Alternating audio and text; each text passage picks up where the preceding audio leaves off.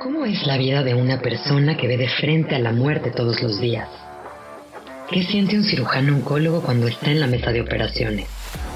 ¿Qué pasa en la vida cotidiana de un doctor? ¿Qué preguntas le harías tú a un cirujano? Esto es vida. Esto es vida. El podcast de David Cabra, en el que platicamos sobre el pensamiento científico, las ciencias de la salud y su interacción con la vida diaria. Con su experiencia, el doctor Cava nos habla de medicina, cáncer, cirugía, deporte de alto rendimiento, espiritualidad, salud pública, música, literatura, filosofía y mucho más. Bienvenido. Esto es vida.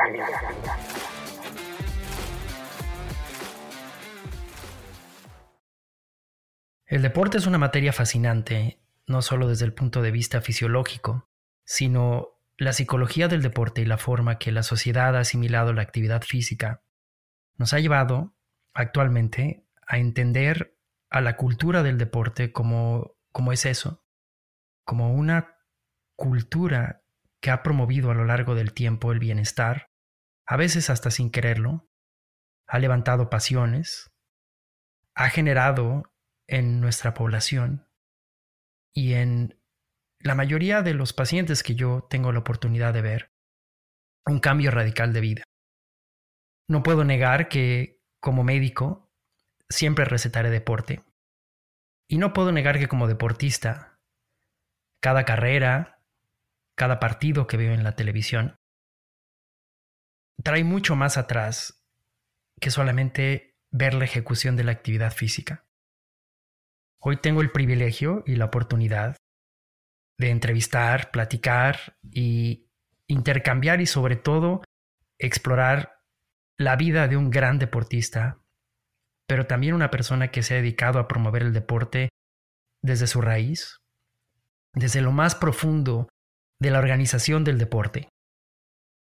Javier Carballo es actualmente el director de eventos de Grupo Expansión, es cofundador de Hub Sports y cofundador de MNKS Run Crew. Javier no solo es un excelente deportista, a lo largo de la conversación les voy a ir narrando sus increíbles récords, sino es una persona que se dedicó por un periodo de tiempo a ser el director del Maratón de la Ciudad de México Telcel del 2017 al 2021. Aparte de ser un exitoso profesionista eh, con una licenciatura en Relaciones Internacionales por el ITAM, y posgrados en desarrollo de negocios por la Universidad de Barcelona en España, marketing por la Universidad Iberoamericana, investigación de mercados por el ITAM. Se ha dedicado a promover el deporte desde una forma innovadora, atractiva, y dentro de esa promoción, así nada más le ha dado tiempo para romper marcas. Le ha dado mucho, mucho, mucho empuje a, a cómo podemos llevar más allá de solamente una experiencia a los eventos, sino a una cultura. Sin más preámbulo, les quiero presentar a Javier y agradecerle que se tome el tiempo en su ocupada vida para estar con nosotros y vamos a platicar de la salud del deporte, la cultura del deporte, de sus logros y sus tiempos que, que más que tiempos que parecieran competitivos, son el fruto de algo mucho más grande, eh, que estoy seguro que es disciplina, trabajo arduo y sobre todo una inteligencia emocional amplia para poder lograr esto. Javier, ¿cómo estás? David, pues encantado de, estar contigo esta noche, este día y pues de poder platicar un poco con tu auditorio y gracias por tan eh, entusiasta introducción, muy ilusionado por poder compartir ciertas cosas en conjunto. Gracias, Javier. Eh, voy a, eh, en nuestras redes voy a publicar eh, muchos aspectos de tu, de tu biografía. Y fíjate que primero te quiero agradecer y puedo ver que eres una persona organizada y una persona con una perspectiva de lo que eres bien interesante. Me mandaste dos biografías tuyas. Me mandaste tu biografía de atleta y tu biografía profesional. Y estoy seguro que me mandaste las dos, evidentemente, porque ambas tienen una relevancia importante y es, y es a las dos personas que voy a entrevistar, ¿no? Al, al, al director de eventos, al profesional, al licenciado, maestro y también al atleta. Y, y, me gustaría saber un poco de eso. ¿quién es Javier? ¿Cómo empezó en esto del deporte? Y ese atleta no podría ser sin el profesional y ese profesional estoy seguro que no podía ser sin el atleta. Entonces, ¿quién es Javier en este, en este camino de ser esas, esas dos personas? Pues mira, este Javier, mm, mitad atleta, mitad profesionista, eh, realmente pues está muy agradecido con la vida, quiero empezar por ahí, por el hecho de poder llevar mis actividades en, mi entorno, vamos a decirlo así, siempre en el marco de lo que más me gusta.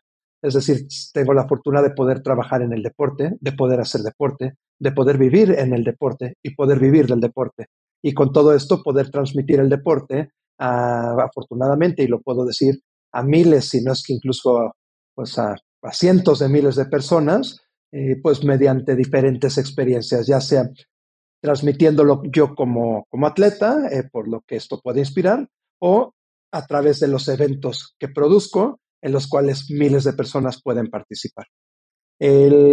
bueno, y nada más quiero hacer aquí una pequeña aclaración para todos quienes nos escuchan y agradezco mucho que me, que me consideres atleta.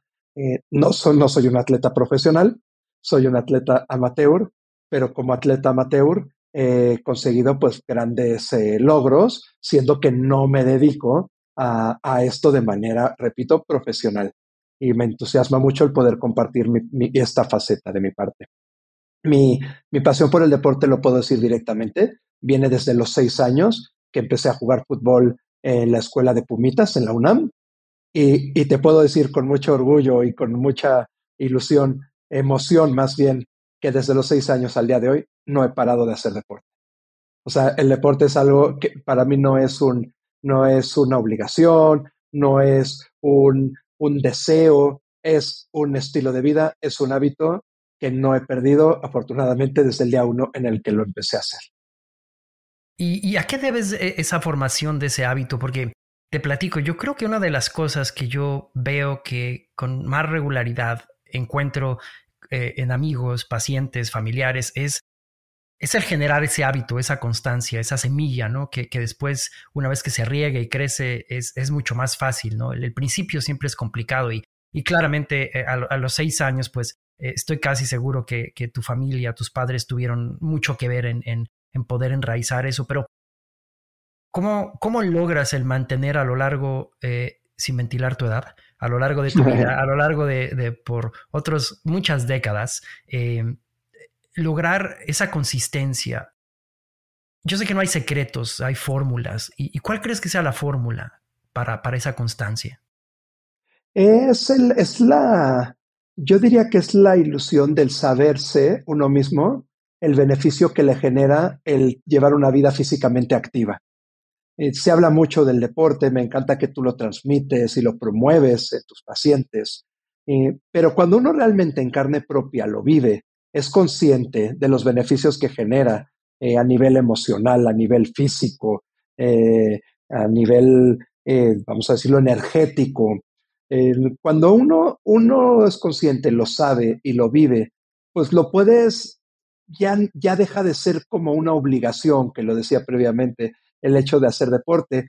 Yo además tengo la fortuna, y lo podría decir de esta manera, creo yo, que desde los seis años que empecé a jugar fútbol, que pues no haces más que perseguir una pelota y pues no sé ni de qué manera logras meter un gol, de ahí a la fecha me, me, me causa una gran emoción el activarme físicamente hablando. Y, y, he migrado a lo largo de estas décadas, como bien decías, con diferentes disciplinas eh, siendo que en particular del 2006 y ya más, más específico del 2010 a la fecha, me clavé mucho en el mundo del atletismo de, y otras, o sea, principalmente el running, correr, natación y ciclismo. Entonces, ya sea combinados o por separado, pero son las disciplinas en las que ya llevo prácticamente unos 14, 15 años metido ya de manera muy, muy seria y aquí hacer una pequeña pausa que lo que detonó mi amor por el atletismo es una combinación de dos factores. Una, en el colegio en el que estaba, en la bueno, secundaria y preparatoria, había unas competencias de atletismo en el sur de la Ciudad de México, se llevaban a cabo en el Estadio Olímpico Universitario, y en estas competencias en quinto y sexto de prepa, eh, tuve participación, bueno, desde cuarto de prepa, pero en quinto y sexto principalmente tuve participación en las pruebas de 1500 y 5000 metros, obteniendo resultados de primer lugar en ellas. Entonces, pues por ahí parecía que el mundo del atletismo algo tenía para mí y yo tenía algo para él. Y aquí anécdota muy simpática. En ese entonces yo corría con unos tenis de eh, unos tenis Nike de suela waffle comprados por mi padre eh, cuando se fue a los Juegos Olímpicos de Los Ángeles 84. Entonces estamos hablando, estamos hablando que en el 92, no, no, perdón, 95, 96, estaba yo corriendo con unos tenis que mi padre había comprado 13 años atrás. Entonces, Javier, eh, esos tenis eran porque tu papá era un atleta que había competido. Eh, pues mira, David, eh, no precisamente. La realidad es que mi padre, en, bueno, más bien gracias a que mi padre no era un atleta, pero sí se los compró en 1984, esos tenis estaban nuevos para que yo los pudiera utilizar. Y además, y además pues, ganaste. Y, y, aquí va otra pregunta, Javi, que creo que es la pregunta del millón de, dólares en, todas las áreas del deporte y es, ¿se nace o se hace? ¿No? Eh, ¿qué, qué, tanto atribuyes tú a una facilidad, eh, algunas características físicas? O, qué tanto lo atribuyes tú a un, a un espíritu de disciplina, a una consistencia, a que, a que llegaras tú, pues, ha llegado a ganar competencias. Javier ha corrido un maratón en 2.51. Entonces, no, no es algo, evidentemente, en el deporte, la práctica, el, el entrenamiento y muchas otras cosas conllevan una mejoría, pero, pero hay algo innato de esto, eh, Javier. ¿tú, lo consideras así o tú, siendo una persona que ha visto tanto deporte, ha vivido tanto deporte, ¿se hace o se nace? Me encanta la pregunta. Es, tú aparte, decirle a un doctor si se nace o se hace, me, me hace temblar un poco respecto a la respuesta. Mira, yo creo que hay un gran componente de se hace, porque si no lo haces, por más que, lo, que nazcas, no puedes desarrollarlo. Sin embargo, está claro que existen los superhumans, eh, ahí existe todo este concepto y hay personas que, que nacen con algo traen ya en su ADN que me encantaría que tú más bien nos compartieras y nos explicaras. Y ahí es cuando están los pues los fenómenos que en el atletismo puede ser un Usain Bolt, en el maratón puede ser un Eliud Kipchoge, en, el golf puede ser un Tiger Woods, ¿no? Eh, tenemos en el tenis cientos de leyendas, tanto en la rama varonil como en la femenil, bueno, no cientos, pero decenas de leyendas. Entonces, y, en el fútbol, pues ya ni se diga, un, Cristiano Ronaldo, un Lionel Messi. entonces, hay un talento, hay algo muy especial que, que, que, se, que hay un inception en ciertas personas y ya depende pues de uno el trabajarlos, desarrollarlos y explotar esas capacidades. Sí, y, creo que esto es algo, algo que mencionas bien importante, ¿no? Es, es, hay una responsabilidad sobre ese, ese, si quieres llamarle talento, ¿no? Y, y a mí como buen deportista y científico, me, encanta leer sobre, eh, sobre cómo se forja el carácter a través del deporte, ¿no? Tú tienes a un Tiger Woods que eh, para bien o para mal, controversial, por ejemplo, ha, forjado un carácter y una personalidad basado en el deporte, ¿no? Es, es, su identidad y claramente ese éxito que tiene en, en, su, en su carrera eh, basado en el deporte, también tiene un componente muy importante de una disciplina férrea, ¿no? Eh, instaurada desde chiquitos, ¿no? Entonces, eso es algo que a mí me llama mucho la atención porque, porque siento que como sociedad tenemos una responsabilidad hacia, hacia avanzar eh, en nuestro, nuestra capacidad de entendimiento y de mejora de nuestras capacidades. Y una de esas como una responsabilidad social o, quieres poner a los gobiernos, como tú quieras llamarlo. El generar las causas que condicionen el desarrollo de estos talentos es una responsabilidad, ¿no crees? Es, un, es una tarea nuestra reconocer a esos Tiger Woods, a esos, esos Hugo Sánchez, ¿no? A esos eh, Lorena Ochoa, ¿no? Tú habiendo visto tanto deporte, habiendo practicado tanto deporte, ¿Cómo ves esa responsabilidad que tenemos? Siempre le atribuimos al gobierno 70 mil cosas y no, esto no es un programa político, pero ¿cuál es la responsabilidad de, de, nuestros gobernantes, de nuestra sociedad para poder encontrar e instaurar esa disciplina que no nada más sirve para el deporte, sino sirve para conllevar muchas cosas en la vida? Eh, sin duda, el involucramiento de, del gobierno en programas que estimulen y que fomenten la activación física los considero totalmente eh, relevantes, y, pero, pero aquí creo que hay, que hay que enfatizar algo. Deberíamos de tener la, la, posibilidad de practicar cualquier deporte en cualquier lugar de este, bueno, vamos a enfocarnos en este país, pero yo más bien diría de este planeta. Es decir, el poder contar con las, con las facilidades necesarias para simplemente poder salir a una calle eh, que, en la cual te sientas seguro o segura para correr, o sea, creo que desde ahí viene el compromiso del gobierno en cuestión de brindar las facilidades para que todos podamos eh, practicar activación física. Porque, a ver, no todo mundo tiene los mismos horarios, hay quienes eh, les gusta hacer deporte en la noche, en la mañana, en la madrugada, durante el día, hay quienes les gusta correr, jugar fútbol, nadar, andar en bicicleta. Es decir, hay un montón de disciplinas. El deporte es tan amplio y brinda tantos beneficios para todos quienes lo practicamos que lo único importante es tú poder tener la capacidad de poder hacer ese deporte eh, en un ambiente seguro, en un ambiente, eh, si no hay luz, pues que esté iluminado. Eh, ya no estoy hablando de grandes instalaciones deportivas, que obviamente sería lo ideal, que hay grandes ejemplos en Europa, en Norteamérica, donde pues cada, cada comunidad y eh, cada municipio, como podríamos decir aquí, se esfuerzan por tener las características o las instalaciones necesarias para practicar al menos uno, dos o tres deportes. Y también sabemos que luego está muy regionalizado, según la zona del, del, del, mundo o bueno, del país en la que te encuentres, se estimula o se promueve más el básquetbol o el fútbol o el béisbol o el atletismo o la natación. En, a final de cuentas, eh, vuelvo un poco al inicio. Lo importante es que, que tengas las facilidades de poder practicar cualquier disciplina deportiva en un ambiente seguro, en un ambiente en el que te sientas eh, que, lo, que lo puedes llevar a cabo. Y ya lo demás viene por, por default. Importante, claro, en el caso de México, lamentablemente contamos con unos índices de obesidad muy elevados, eh, con, pues en el caso de diabetes, en, en, en detectado desde tempranas edades. Entonces, pues es muy triste ver que un país tan rico a nivel de alimentación como lo es México, o sea, que cuenta con una serie de, la gastronomía mexicana es fantástica y, es muy sana, y bueno, tú como doctor, si la llevas por el camino correcto, ¿de acuerdo? Eh, obviamente no estoy hablando de las fritangas y de todo lo, la, comida de la calle. Estoy hablando, tú te vas a una fonda o ves o te vas a una casa, a una casa cualquiera en el, en el país la alimentación de arroz, frijoles, una sopa, un guisado, es fantástica. O sea, no va por ahí el problema. El problema va por la, por la alimentación que estamos recibiendo, por, pues, bueno, no, yo no, afortunadamente, pero que recibe gran parte de la población, sumado a las deficiencias en materia de, de, acceso al deporte. Entonces, y, y, también, pues la falta de interés por, por practicar deporte.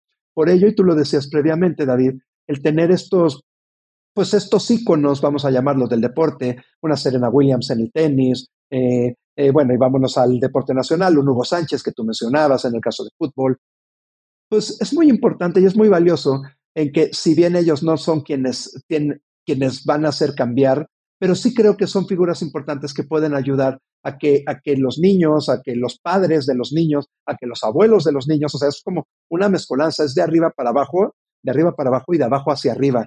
O sea, todos debemos de ver el deporte como un, como un bienestar, como un beneficio. Y si todos entendemos lo que esto puede impactar de manera positiva al sector salud, al, al, a, cambiar la vibra, la energía de la sociedad, pues podríamos crear algo muy, muy, muy bonito en conjunto. Claramente, y tocas algo, algo que, que me parece fascinante y gracias por, por reconocerlo, y es el acceso al deporte, el acceso a la actividad física, la equidad hacia, hacia el, el, el, ejercer la actividad o la activación física es un derecho. Y cuando uno habla de los derechos de los ciudadanos, también tienes que hablar de las responsabilidades de los ciudadanos. Y, y, y para mí es algo bien importante porque muchos de los padecimientos que tiene una sociedad son por falta de acceso e inequidad, inseguridad. Y, y un punto que me parece increíble, tú eres alguien que Javier ha hecho los seis majors de los maratones, que eh, eh, no lo voy a tomar uno por uno, pero van desde Nueva York hasta Europa y, Japón. Entonces, tú has hecho deporte en, en, otros mundos, ¿no? Entonces, una de las cosas que podemos trabajar como sociedad es el poder fomentar que el acceso a la actividad física es un derecho y es una obligación también, porque cuando tú contratas un seguro de, de, vida, un seguro médico, no sé si, si te has puesto a, a revisar, pero la mayor parte de, de la letra pequeña del seguro es por qué te van a penalizar.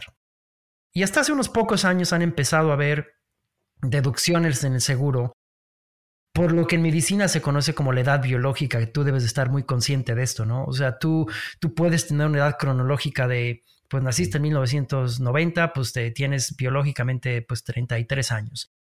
Pero físicamente, tú puedes ser una persona de 25 años, como fruto de tu disciplina con la comida, de tu disciplina con el deporte, de eh, la pronta atención médica. De, y, pero el deporte es tan importante para eso y en un país, en un mundo donde hay inseguridad, pues eso es un tema, ¿no? Entonces, y en un país tan rico como dices, como México, hay, tantos alimentos, superfoods, ¿no? Superalimentos. Tú tienes el amaranto, eso es, eso es, eso es vaya, es un, es un regalo de los dioses, entre comillas, ¿no? Entonces, cuando alguien quiere encontrar en un país como México una buena alimentación, la va a encontrar en la esquina cuando alguien quiere encontrar a veces una forma de correr, a veces se trunca porque cuando se pone el sol, qué miedo como mujer salir a correr, ¿no? Cuando eres, eh, eres una persona que trabaja mucho y, llegas tarde a tu casa y el transporte público no te deja, dices, bueno, ya es de noche, no es seguro, ¿no? ¿Cómo ves nosotros como sociedad? Eh, ¿Cómo podemos contribuir a esto? Porque gran parte de esto es la sociedad, no es el gobierno, ¿no? A través, tú trabajas con empresas eh, privadas que hacen mucho por el deporte, ¿no? ¿Cómo ves tú que podemos mejorar esto y cuál es nuestro granito de arena? Sin duda yo estoy convencido en una sinergia de sector público con sector privado. Y es algo que tuve la oportunidad de vivir muy de cerca dirigiendo el Maratón de la Ciudad de México a través del Instituto del Deporte de la Ciudad de México, entonces a través de una entidad gubernamental y tuve la oportunidad de entender muy bien los intereses del gobierno por ayudar y por fomentar el deporte, pero a su vez el gobierno se da cuenta de que con el apoyo de la iniciativa privada se pueden alcanzar mejores proyectos, pero la iniciativa privada lo que busca es confianza en el gobierno respecto a que no se roben esos recursos que están aportando para este proyecto en particular. Entonces, algo muy, muy, muy bonito es el, dar la credibilidad de que si gobierno, EIP trabajamos juntos en el PRO de desarrollar proyectos, instalaciones, eh, em, o sea, todo tipo de, facilidades para que el deporte, como bien dices, sea un derecho y no sea una, una opción, o sea, sino que el simple hecho de ser un ciudadano eh, de, la, de este país te permite del derecho de poder practicar deporte, pues podríamos hacer cosas muy, muy, muy grandes. Y es muy cierto lo que comentas, que también la sociedad lleva una gran responsabilidad, porque por un lado, o sea, cuando hablamos de IP hablamos del mundo corporativo, cuando hablamos de gobierno, pues claramente, eh, pero la sociedad que, está ahí en medio, o sea, que forma parte de IP y de gobierno, o sea, quiero decir que somos el, pues, los que también tenemos una responsabilidad muy grande, porque si, me ponen la instalación y yo la utilizo, pues mi obligación es eh, eh, respetar esa instalación, cuidarla, no maltratarla, ¿vale? Entonces ahí entra el papel de la sociedad. Eh, entonces ahí entra también la materia de, materia de comunicación. Una comunicación en conjunto, en la que a través de canales de comunicación de gobierno, a través de, canales de comunicación como este mismo podcast, en el que a final de cuentas todos estamos comunicando de manera continua.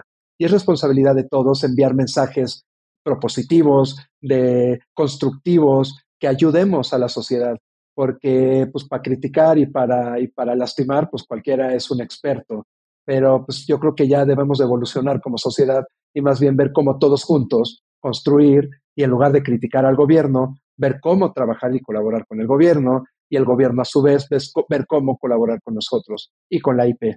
Entonces, bueno, es un trabajo muy complejo, claramente, pero el que creo que poco a poco se puede ir eh, trabajando y que, repito, a mí me dio mucha satisfacción y fue muy bonito el ver desde dentro de gobierno cómo sí las cosas se pueden hacer bien en conjunto con, pues, con sociedad y con IP.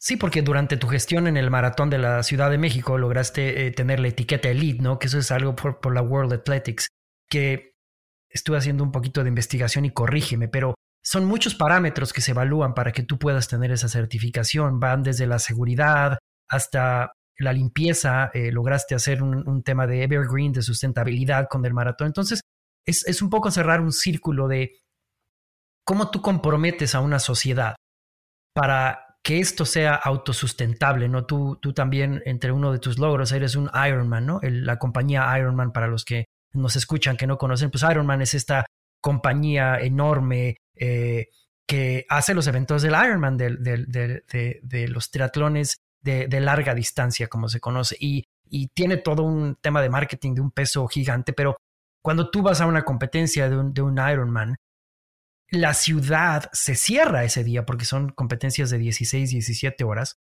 pero el beneficio económico que obtiene esa ciudad, la exposición que obtiene esa ciudad y la sinergia logran que esa ciudad se comprometa hacia un evento, ¿no?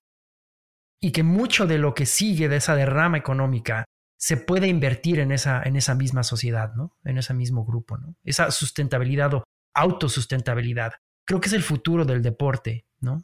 Me encanta cómo lo, lo, lo, explicaste, no lo pude haber hecho mejor.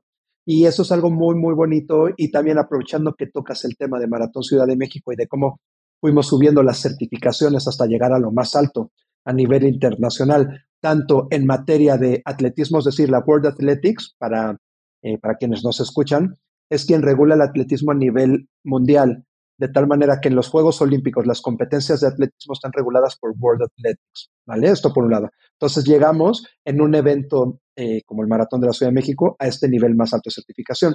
¿Qué quiere decir esto? Justamente el también darle credibilidad a, un evento en la Ciudad de México en el que ya, solo no, ya no solo tienes los ojos de los ciudadanos de México ciudad o de México país, sino también los ojos del mundo. Y esto conlleva una gran responsabilidad y, al mismo tiempo, pues da una gran alegría y satisfacción para que, y lo dijiste muy, muy bien, eh, para que quien, cuando llegue el fin de semana del maratón, en lugar de ver a gente en la calle enojada porque las calles de la ciudad están cerradas al tránsito vehicular, porque están abiertas para los corredores, que más bien durante ese fin de semana la gente se ilusione y salga las y, en lugar de, molestarse porque no puede salir con el coche, salga a la calle a aplaudirle a los miles de corredoras y de corredores que están ahí disfrutando de esta gran ciudad y, e inyectando de una muy buena energía a todos los que están viendo, porque hay niños, hay adultos, hay de la tercera edad, y toda esta gente, unos te extienden la mano, haces un choque de manos en el camino mientras vas corriendo, todo esto no, no genera más que un impacto positivo y emocional. Entonces, todo lo que puede crear el deporte eh, no es solo el bienestar de uno mismo en cuestión física, sino es lo que representa y lo que impregna en la sociedad. Y, bueno, y para cerrar también este, punto, en materia de, de, sustentabilidad y de medio ambiente, en efecto logramos llegar al, a la etiqueta Evergreen, que a su vez también es el grado más alto de certificación para un evento deportivo en materia medioambiental en cuanto al impacto que generas por la huella de carbono al realizar un evento de esta magnitud. Entonces es muy bonito poder ayudar a la sociedad y poder ayudar al medio ambiente, es decir, a nuestro planeta. Entonces, en la medida en la que nosotros como sociedad y como seres humanos entendamos que también, y lo voy a decir de una manera que sea un poco eh, brusca, pero nuestra obligación con el planeta y con el entorno es respetarlo y convivir todos en armonía. Y el deporte siento que es algo que te, que te eh, infunde mucho estos valores de respeto al prójimo. Y el prójimo puede ser una planta, puede ser un animal y puede ser un ser humano. Es decir, cualquier ser vivo, todos los que estamos en este planeta, convivamos en una misma armonía, respetémonos y, y seamos muy felices. Suena un poco filosófico, perdona, pero la verdad es que soy un poco así y es mi forma de pensar. No, no, perdona, concuerdo completamente. El, cambio de energía, yo tuve, durante tu gestión, tuve el privilegio de correr el maratón de la Ciudad de México tres veces. Y te puedo decir que esas tres veces he visto el mejor comportamiento del ciudadano mexicano del que puedo eh, haber sido testigo, ¿no? Eh, bueno, vaya, trabajo en hospitales, entonces he visto cosas realmente heroicas y extraordinarias de los seres humanos, pero pero me refiero en un comportamiento en un contexto social, la ayuda, eh, el empuje, la cortesía, el trabajar por una meta, ¿no? Me acuerdo salir en uno de esos eventos atrás de del, pues no sé cómo llamarlo, el pelotón de la policía de la Ciudad de México.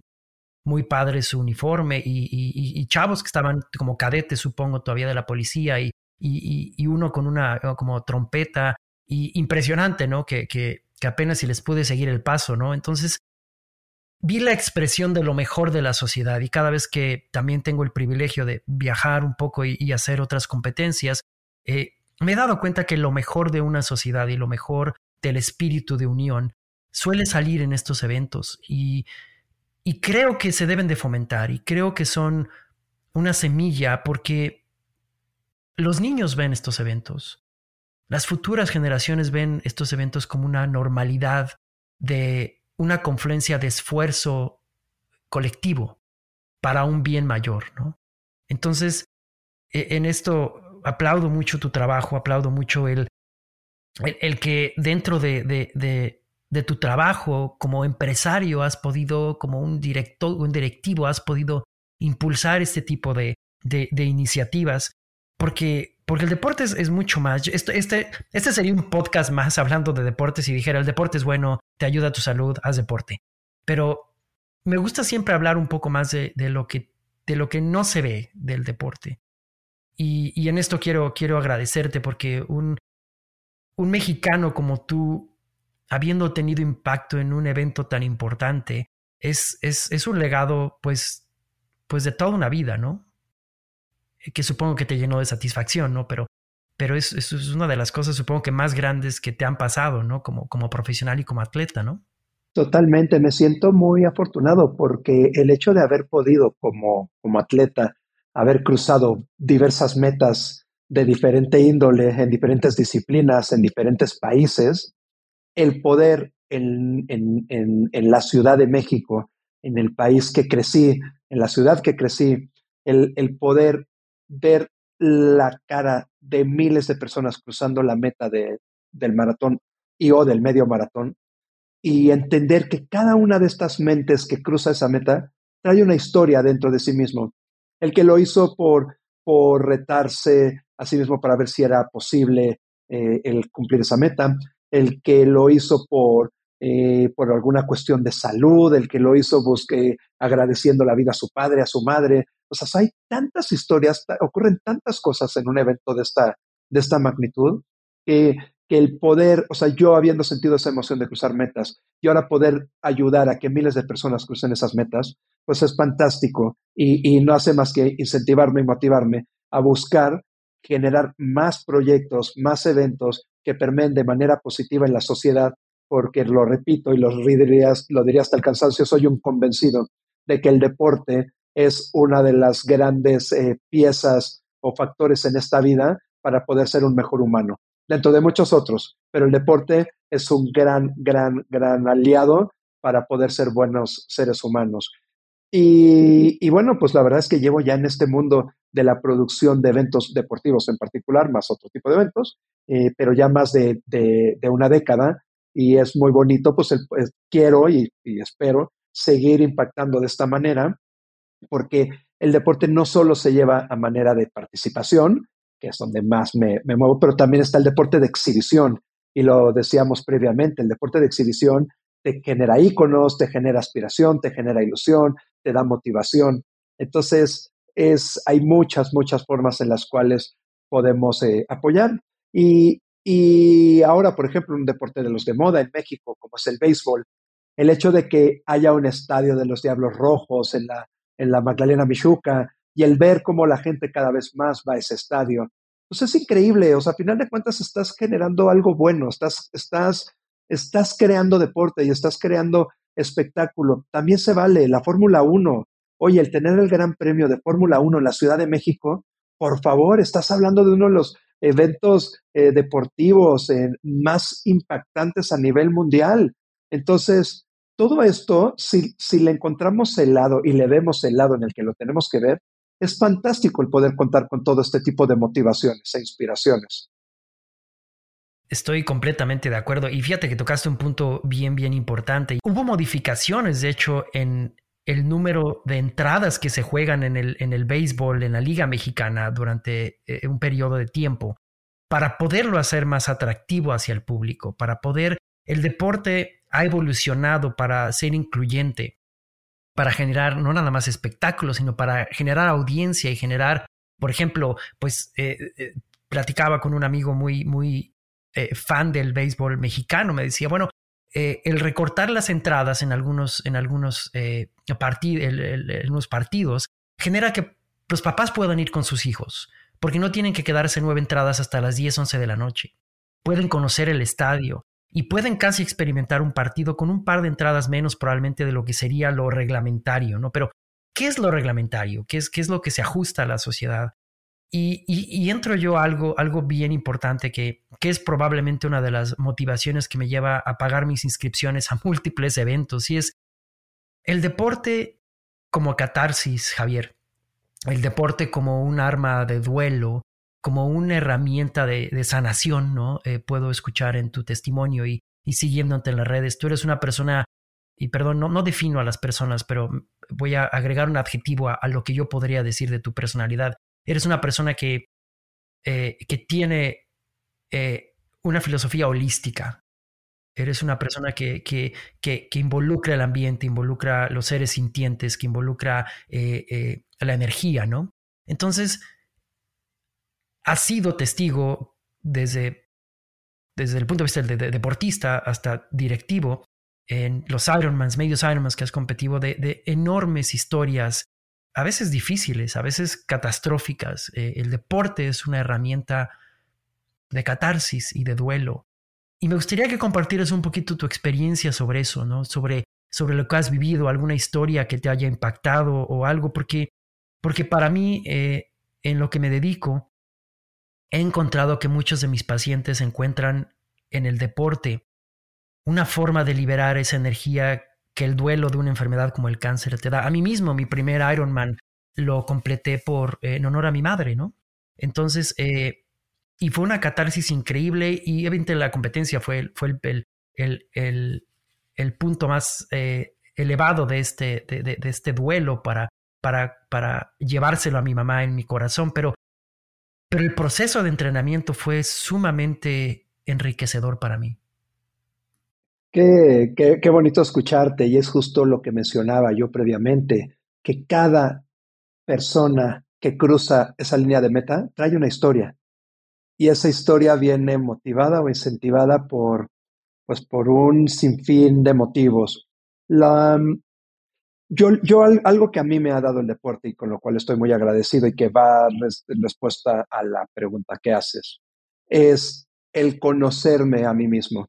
Las herramientas que me ha dado y justamente haciendo competencias de larga distancia, al igual que tú, que, bien conoces, las herramientas que me han dado de, de, mentalmente saber de qué eres capaz, de físicamente entender hasta dónde eres capaz y de saber escuchar a tu cuerpo, de identificar, o sea, yo puedo decir que, que, puedo identificar si algo en mi cuerpo no está bien y el poder decirle al doctor, oye, doctor, me duele exactamente aquí, aquí, aquí, aquí, que le dicen, oye, pero ¿cómo sabes que te duele ahí, ahí, ahí, ahí? Luego, porque conozco mi cuerpo, porque he hablado mucho con mi cuerpo y mi cuerpo ha hablado mucho conmigo. Entonces, eh, un, un episodio a nivel personal que viví, justamente que ha sido, digamos, el de mayor enseñanza, fue en, una de las ediciones del Maratón de Boston, que corrió en el año 2017, eh, en, en la cual desde el kilómetro 21 empecé a tener unas ciertas sensaciones de que esto no iba nada bien y yo aferrado, eh, todavía un poco inexperto, digo, ya llevaba varios maratones, pero eh, quieres correr Boston, quieres lucirte, quieres hacerlo todo bien, eh, iba, debió de haber hecho frío ese día y, e hizo calor, salió el sol. Yo no ajusté mi estrategia de carrera, no llevaba los suficientes electrolitos, pastillas de sal o geles para, pues, para afrontarme o afrontarme a ese, a ese clima, a ese clima adverso. No ajusté estrategia y, y bueno, resultado del kilómetro 21 al 25 empiezo a ver un poco nubloso, pero pues aferrado y siguiendo. Del 25 a, no, es que al, al 30, pues como que hay supervivencia pura y dura. Bueno, en resumen, no me preguntes cómo logro llegar al kilómetro 37, siendo que desde el 21 empiezo a sentir algunos síntomas extraños hasta que llego en el kilómetro 37 a un blackout.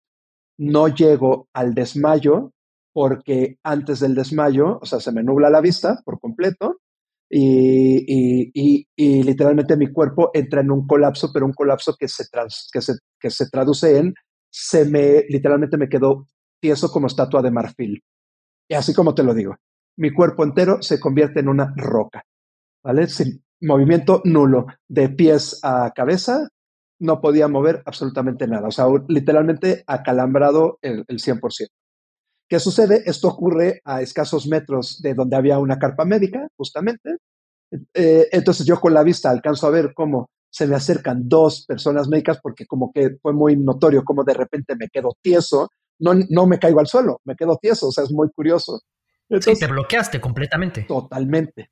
Entonces se me acercan estas dos personas del servicio médico, eh, me empiezan a hablar en inglés, lo diré en español, pero me dicen, hey, eh, ¿estás bien? ¿Estás bien? Por favor, avanza, vamos a llevarte a la carpa médica. Y yo, con lo poco que puedo hablar, les digo, no, no, no. Y entonces uno de ellos me intenta como motivar, me pone la palma en la espalda, una, palma en la espalda, como para y, y, un brazo, me, con un brazo me coge, perdón, con la mano me coge el brazo, así como para incentivarme a hacer un paso hacia adelante. Y yo, no, no, no, corte ve como que me intenta impulsar hacia el frente y literalmente como una tabla, como si tú tienes una tabla en vertical y nada más la empujas, me voy de frente al suelo. Afortunadamente su compañero estaba frente a mí. Entonces su compañero me, me, cacha, me aterriza, vamos a decirlo así, es decir, no impacto contra el suelo, me estabilizan, me regresan a la posición vertical y entre ellos escucho la conversación de, de hey, no lo muevas, no lo muevas, este tío está tieso, ¿verdad? Y entonces yo les digo, les empiezo a decir, let me breathe, let me breathe, déjenme respirar, déjenme respirar, déjenme respirar. Entonces se separan de mí, se ponen a mi lado, empiezo a respirar, a respirar, a respirar y poco a poco, con el paso del tiempo, empiezo a recuperar la movilidad de mi, mi movilidad. Cuando recupero movilidad, pero muy interesante porque dentro de mi estado de colapso total, eh, yo con los trabajos eh, que he hecho hacia mi interior, en en meditación, en respiración, justamente en parte de conocer mi cuerpo, yo es, claro. no, o sea, déjenme en paz, déjenme respirar. O sea, yo puedo salir de esto, pero déjenme en paz. Sí, claro, no, no me lleven a una tienda médica, necesito este espacio porque conozco esto que está pasando y este, esto es lo que puedo yo hacer, ¿no? Exactamente. Ya para terminar la historia eh, y no extenderla más, el, resulta que eh, ya en el momento en el que logro tener movilidad de nuevo, ya les digo ahora sí, caminemos a la carpa médica. Llegamos a la carpa médica, me hidrataron, bla, bla, bla, 20 cosas, y, me dicen, bueno, ok, eh, pues vamos a pedir ya para que vengan y te lleven a la meta.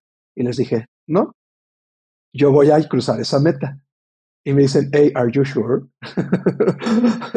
me dice, hace 10 minutos no te podías mover y estuviste así como un minuto y medio.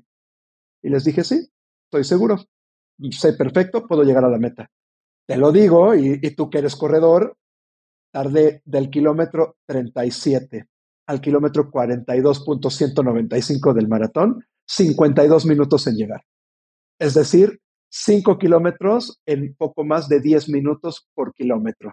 Para quienes no tienen referencia, una, un ritmo de caminata normal para un, para un ser humano, o sea, un ritmo, si, si sales a la calle y caminas a un ritmo continuo no agitado, pero tampoco muy, muy, muy cansado, estás más o menos por ahí de unos 8 o 9 minutos por kilómetro. Sí, claro. Es un ritmo de caminata continua. Yo estaba caminando a más de 10 minutos por kilómetro. Es decir, pero crucé esa meta y una vez que crucé la meta, me fui a la carpa de rehabilitación, me inyectaron suero, estaba completamente deshidratado, tuve un semigolpe de calor, bueno, etcétera, etcétera. Ya el resto es historia. Pero ¿qué pasó? Pregúntame después de ese maratón cómo me ha ido en el resto de mis competencias, eh, cómo manejo ya mis, mis niveles de hidratación, Mis, mis consumos energéticos. Entonces, pues a ver, y, y, yo eh, aquí pongo y con esto cierro la, la idea.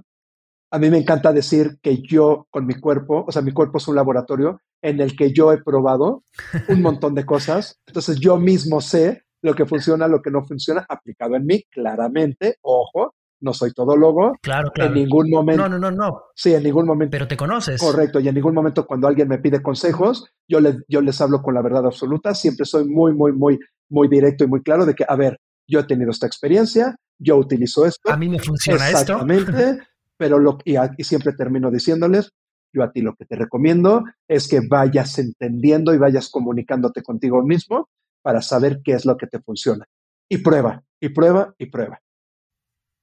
Claro, y eso es, y eso es el deporte, es el, conocimiento a través del movimiento de, de, de, lo que eres. Y, y, esto me lleva a mí, a mí al, siguiente punto, porque tú siendo, bien, eres, eres muy humilde en esto, tú dices que eres un atleta amateur y entiendo cuando uno se llama profesional, pero bueno, tus tiempos y tus logros pues son de un atleta amateur muy, eh, muy bien, muy bien puesto, ¿no? eres un gran atleta amateur, pero esto es realidad en ti y la cantidad de personas que vemos con otras limitaciones físicas que tienen de base y las logran, eh, logran reaccionar hacia ellas, ¿no? Gente con pues más edad, gente con problemas de sobrepeso, gente con problemas en, en las rodillas, ¿no? Y los ves, ah, ¿no? A paso lento, con un esfuerzo, cruzar esas metas. Y eso es, eso es una gran lección para mí de vida, porque eh, puedo decirlo sin pena, Muchas veces a mí me han pasado en la corrida o en la bici o en, varias disciplinas, la que tú quieras, eh, gente que si yo las juzgara por cómo se ven físicamente de entrada, diría, e, esta persona pues, pues nunca va a poder eh, realizar esta actividad. Y es donde viene esa fuerza emocional y mental de la que yo atesoro del deporte, honestamente. Digo la atesoro porque es probablemente la parte que más disfruto del, deporte. Claramente uno disfruta tener un cuerpo sano, pero ese ensayo de la fortaleza mental que me puede dar el saber mis limitaciones. Yo no, yo no soy, por ejemplo, una persona muy alta, ¿no? Yo no soy una persona muy, eh, eh, con mucha musculatura y, y a pesar de eso eh, logro hacer cosas que, que, probablemente siento yo que no podría hacer, ¿no? Entonces, a mí me parece increíble que todos estos eventos son un diario de, de, toda una vida de muchas personas, ¿no? Te vuelves testigo de tantas cosas. Y esto me lleva a mi siguiente pregunta, y, esto es algo un poquito controversial, y creo que el péndulo de la sociedad a través de cosas buenas o malas nos ha llevado a que la actividad física, el, cuerpo humano, el, la capacidad de, hacer ejercicio, deporte, del ser fit, entre comillas, que es una palabra bastante ambigua, pero nos ha llevado una cultura, esta cultura de fitness, ¿no? Esta cultura del, empoderamiento físico, ¿no? Ahora vemos muchas mujeres que, que, antes no hacían ciertos deportes, lo hacen, muchos niños empiezan antes y, y hay un péndulo, ¿no? Esto está en el lado que va hacia, hacia, hacia la, la, la prevalencia muy grande en la sociedad.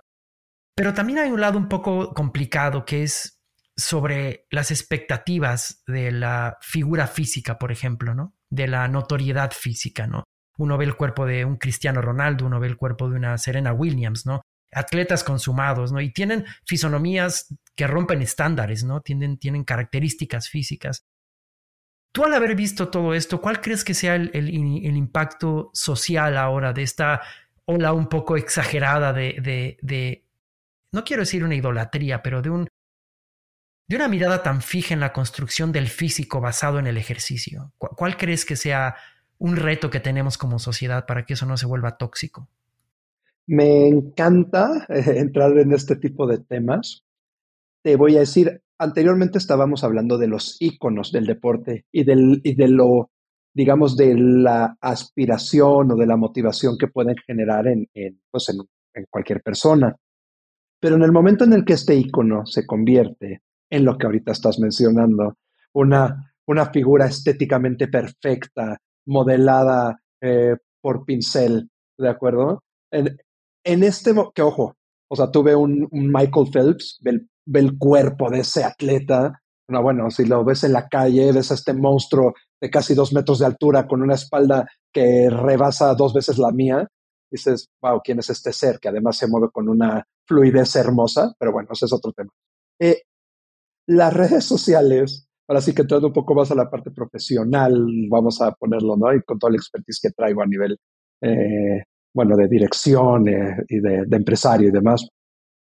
Las redes sociales son un gran bien para la sociedad y evidentemente también al mismo tiempo juegan este, este, este papel más controvertido de la perfección, en el que claramente tomas, te tomas la foto en la que recién saliste de, de levantar pesas, donde tus músculos están inflados y, esa es la foto que subes. A la media hora tus músculos no tienen, tu musculatura no está a ese mismo eh, nivel, vamos a decirlo así, sigas teniendo un cuerpo muy, muy, muy correcto, pero esa no es la foto que, estás, que, está, que la gente está viendo de ti, ¿vale? Y esto lo, lo, trasladamos, pues ya, a todo lo que quieras tú, tú, llevar.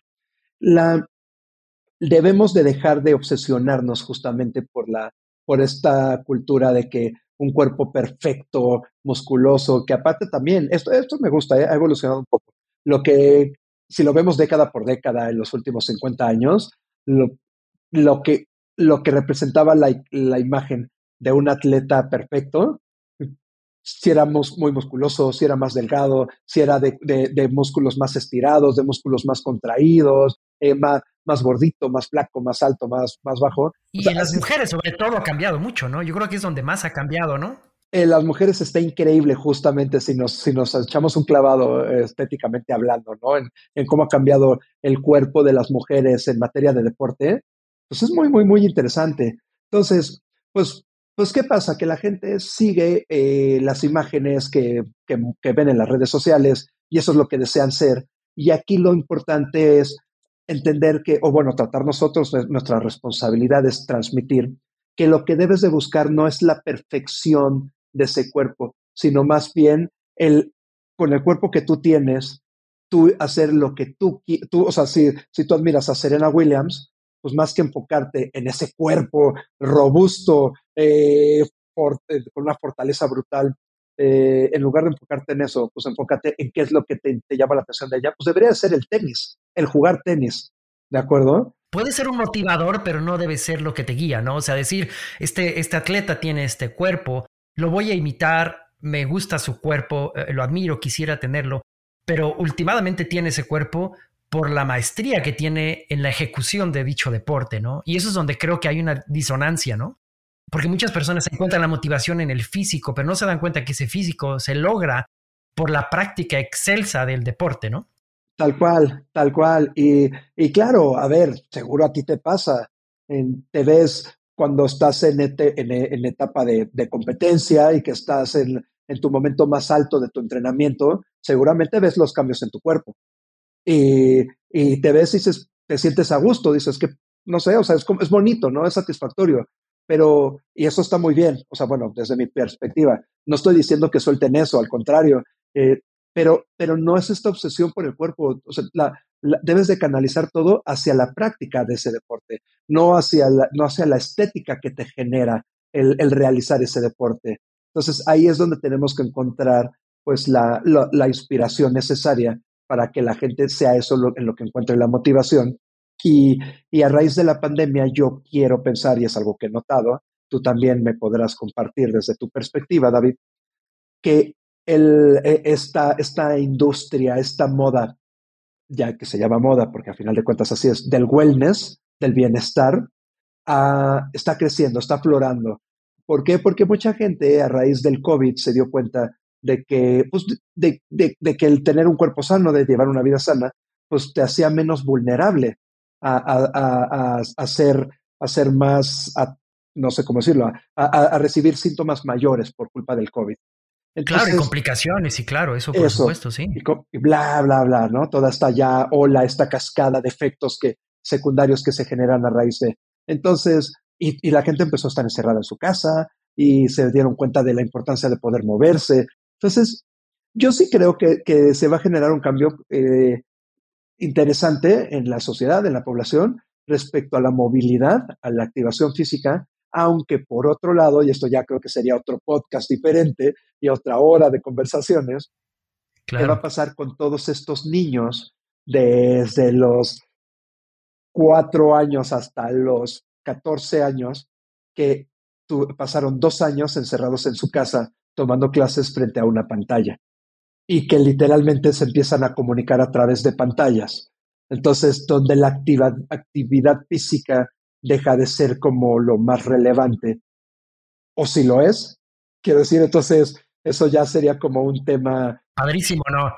Claro, y qué responsabilidad tenemos en educación de, de, estos niños de, de, poder revirar esto, ¿no? Y, y, y, atesorar entonces ya la actividad física en, en, en, en las escuelas. A veces eh, la materia de educación física, pues eso es un chiste, ¿no? El deporte eh, suele ser una, una, una, asignatura que es, pues, Lamentablemente. básicamente todo el mundo tiene dieces para, para, para subir el promedio, ¿no? Entonces, ¿cómo podemos como, como sociedad lograr que, que esto sea el, el, la médula de todo el desarrollo de una sociedad? Porque el deporte no tiene nada más un beneficio físico, tiene un beneficio psicológico, tiene un beneficio social. Entre una sociedad es más deportista, menos enfermos hay, menos gasto en salud hay, menos enfermedades crónicas hay, menos cáncer hay, menos Vaya, no hay nada que una actividad física adecuada no pueda ayudar, ¿no? Es, eso es algo que yo siempre le digo a los pacientes, es que doctor, ¿qué puedo yo hacer? Son muy fáciles, te las va a decir todo el mundo, las encuentras en cualquier revista.